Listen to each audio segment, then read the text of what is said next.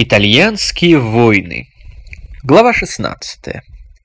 В прошлой части мы остановились на том, что боевые действия недавно созданных союзов франко-венецианского и испано-имперско-папского или Священной Лиги, папы имели милую привычку называть так любой набор своих союзников, казалось бы, зашли в тупик. Война уже начала истощать противников, а главное, основная масса участников готова была ограничиться достигнутым. Папа Лев стремился нивелировать последствия понтификатов с балмошного Юлия II, венецианцы отстоять свою терраферму, испанцы полностью обезопасить от любых претензий, ставший их владением Неаполя и вообще безоговорочно доминировать в Южной Италии. Все эти цели вполне могли быть достигнуты с заключением мира примерно в духе статус-кво. Не устраивало такое положение Священную Римскую империю и Францию, но всем казалось, что у первых нет денег, а у вторых и денег, и сил, чтобы предпринять что-нибудь действительно значительное. И тут во Франции умирает король Людовик. Умирает, как тогда шутили, от излишнего тщания в деле обретения наследника. Немолодой уже по меркам эпохи монарх как раз в очередной раз женился. Как старался Людовик XII, судить не берусь, свечки не держал. Но вот то, что наследника до его смерти так и не появилось, это факт, который оказал самое серьезное влияние на историю как Франции, так и всей Европы. На престол восходил Франциск I, и это заставило все заинтересованные в итальянских делах стороны взять небольшую паузу, приглядеться к человеку, которого, в общем, в качестве главы Франции мало кто мог ожидать. Начать стоит с того, что король был молод. Ровесник начала итальянских войн, он родился в 1494 К моменту коронации в 1515 он не достиг и 20 лет. Впрочем, и не юнец тоже, характер уже вполне сформирован. Что за характер? Начать стоит с того, что сына двоюродного брата короля никто особенно не готовил к монаршим обязанностям. Он воспитывался даже не как придворный, его мать и сестра некогда пришлись не ко двору, вернее, наоборот, слишком пришлись, вызвав зависть королевы Анны Бретонской, жены предшественника Людовика XII Карла VIII, зачинателя войны, и вынуждены были поселиться в провинции. Мать Франциска очень любила. В своем сравнительно медвежьем углу он был полный господин. Основными занятиями были охота и верховая езда в тесном кругу друзей, ключевым критерием при выборе которых была их преданность и способность не перечить. Все это сформировало человека властного, решительного, причем до упрямства, незнакомого ни с искусством компромиссов, ни с искусством интриги, но при этом чрезвычайно смелого и готового к риску, честолюбивого, достаточно легкомысленного. Франциска именовали королем рыцарем. Он им и был. Фигура, которая была бы уместнее в эпоху Ричарда Львиное Сердце, чем в раннее новое время. С годами, правда, у Франциска выработалось красноречие, основанное на рыцарской любезности и куртуазности. А еще он во многом имел иммунитет не только к хорошим, но и к дурным советам. Нашептывать что-либо такому королю было решительно бессмысленно. Итак, Франциск король. И прямо во время коронации, когда перечисляются титулы, он объявляет себя герцогом Миланским. Более явной заявки на продолжение войны придумать было трудно. Теперь после такого жеста для любого короля пойти назад было бы страшной потерей лица, для такого человека, как Франциск, делом и вовсе невозможным. Не исключено, что он намеренно сжег таким образом для себя и всех остальных мосты. Почему? Франциск был убежден, что он в своем праве. Франциск был чистолюбив. Франциск еще очень мало знал о том, какой ценой дался Франции предыдущий этап войн, а если бы и знал, то из упрямства все равно не пожелал бы отступаться. Выходит, новый поход. Но тут все оказалось не так, как прежде. Некогда Карл VIII, если вы помните, умер, ударившись лбом о дверной косяк. Франциск бы косяк прошиб. Он развивает самую кипучую деятельность, не смотрит на деньги, никого не слушает, пинает всех и вся тяжелым королевским пинком. Ему нужна армия, и такая, которая одержит победу.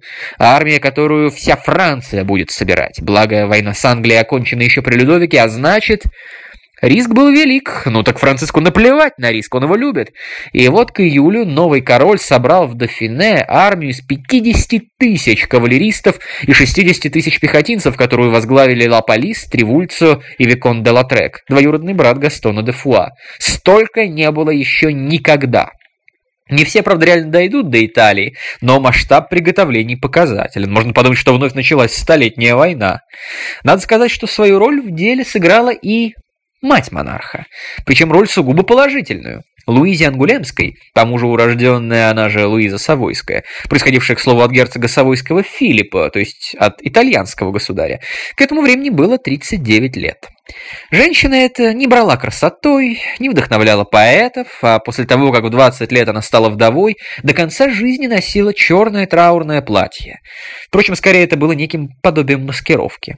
Луиза была умна, Именно с нее начинается тот образ хитрой итальянки, стоящей за спиной короля, которая позднее подхватит и разовьет Екатерина Медичи. Что до Луизы, то достаточно будет сказать, что она была одной из лучших шахматисток своего времени. Полная противоположность сыну, осторожная, скрытная, умеющая просчитывать ходы вперед. Она молниеносно, сразу по возвращению ко двору берет дело мягких переговоров и тонких сделок в свои руки. Именно ей Франциск обязан тем, что против него вообще не образовалось какой-нибудь фронды. При этом, как уже было сказано, с одной стороны она любила сына, а с другой сын в духе рыцарской куртуазности был почтителен и прислушивался к ней. Или, по крайней мере, давал себе труд делать вид, что прислушивается. Луиза Ангулемская, как фактическая глава правительства при сыне короле, по всей видимости, вносила в переговоры и дипломатию больший вклад, чем он сам. Понятно, что противники Франции, пусть и едва ли оценили до конца масштабы подготовки французов, все же явственно поняли, что грядет очередной раунд. Чтобы противостоять новому завоевателю, собралось четыре армии. Папские силы под командованием брата папы Джулиана Медичи, испанцы Кадорны, миланские войска Массимилиана Сфорца и сильный отряд швейцарцев, фактических хозяев Милана. Только император, как всегда, запаздывал.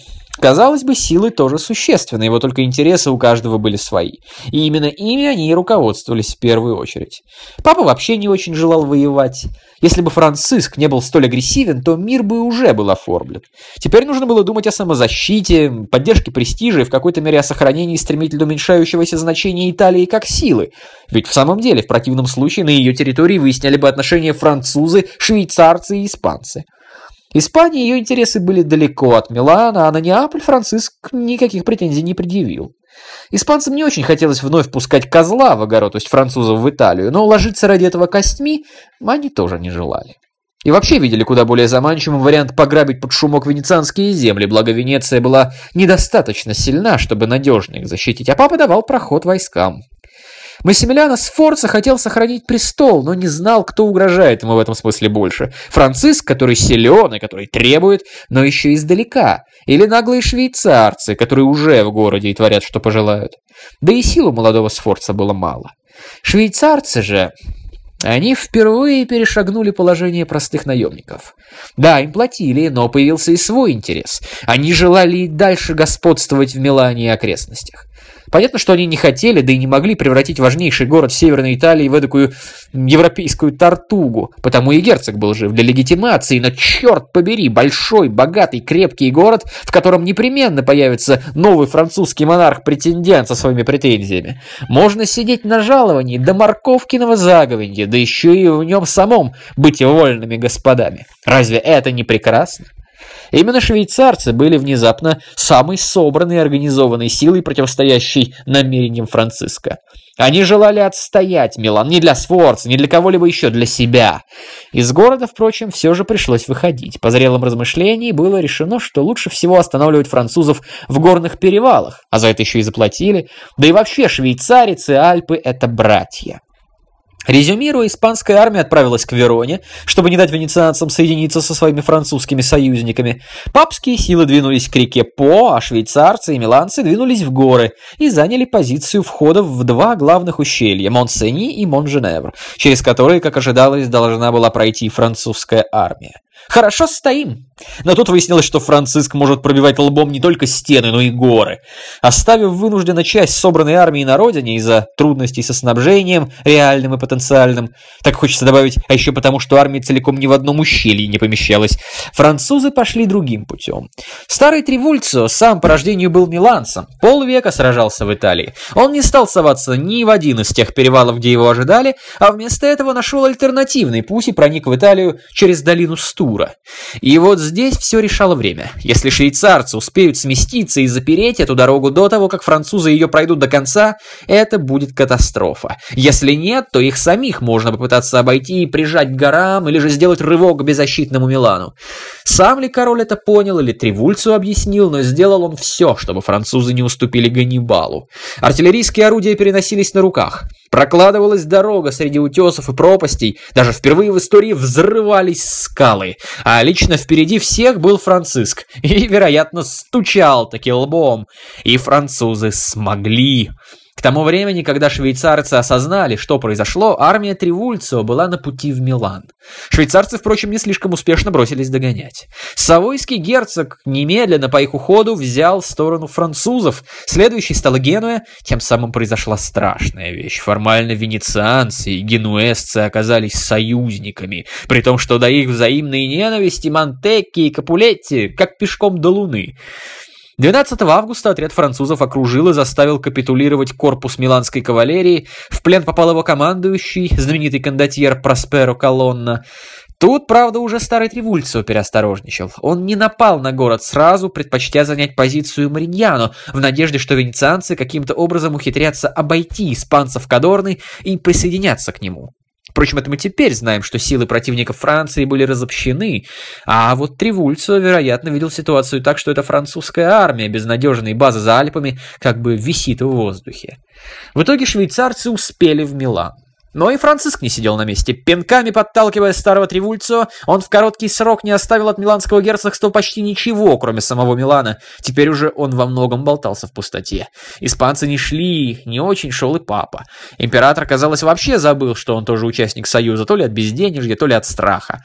И в это же время вовсю забурлила дипломатия. Священную Римскую империю, раз уж император не изволил явиться к месту действия, все сбросили со счетов, а остальные могли договариваться. Ведь выяснилось самое главное. Кроме Милана, французский король вроде бы ничего не хотел. Испанцы поняли, что едва ли смогут на халяву грабить Венецию, окончательно успокоились относительно Неаполя, и вот свершилось чудо. 8 сентября между королем Франциском и его противниками было заключено мирное соглашение, по которому Милан переходил под контроль Франции. Герцог Максимилиана Сфорц, правда, забыли спросить, но его влияние и авторитет к тому времени были таковы, что вспоминается известная картинка из интернета, где тоже кое-кого спросить забыли. Война оканчивалась или нет? Еще забыли спросить швейцарцев, а они никуда не собирались уходить. Им было начхать на Массимилиана и его права, но они понимали, что французы попросят их из города. Им было начхать на высокую политику, но они понимали, что мир – это значит для них безработица. Они помнили, как выкинули французов в прошлый раз после Навары из очень похожего положения. Сейчас французов больше, но и их швейцарцев тоже больше. Французы позднее утверждали, что швейцарцев еще и подстрекали на подлость. То ли папский кардинал Шин, Киннер, то ли какие-то испанские агенты, но всего вернее, что главное решили они, конечно же, сами. 8 сентября вроде бы мир, дружба, даже уже найденная к этому времени у американских индейцев жвачка. На следующий день выясняется, швейцарцы не уходят немедленно. Ну так что же, уйдут потом. Настроение все равно праздничное. А 13 сентября началась битва при Мариньяно, одна из самых значительных и важных в ходе итальянских войн, а может и среди всех войн западноевропейских государств первой половины XVI века вообще. Швейцарцы вышли и атаковали всей массой. Огромной массой тренированной дисциплинированной пехоты, пехоты с репутацией лучшей в Европе, а значит, пожалуй, на свете. 22 тысячи пехотинцев и всего 200 конников. У французов к тому времени было 38 700 человек, из них 1700 — это тяжелая кавалерия, а остальное — пехота. Сомкнутые колонны швейцарских пикинеров, чтобы обеспечить себе преимущество внезапности, двигались по приказу своих офицеров бесшумно, без обычного барабанного боя. Все же французы в последний момент узнали о приближении опасности. Они успели выстроиться в боевые порядки, не были порублены спящими, но сдержать начального натиска врага все равно не смогли. Первые ряды были смяты, швейцарцы захватили несколько орудий. Из-за пресловутой внезапности почти ничего не успела сделать мощная французская артиллерия. Все могло окончиться очень быстро. Если бы швейцарцы сохранили темп и заставили побежать еще пару рядов, то драпанула бы вслед за ними вся армия. И в этот момент их атаковал во фланг французская кавалерия и во владении ее король Франциск.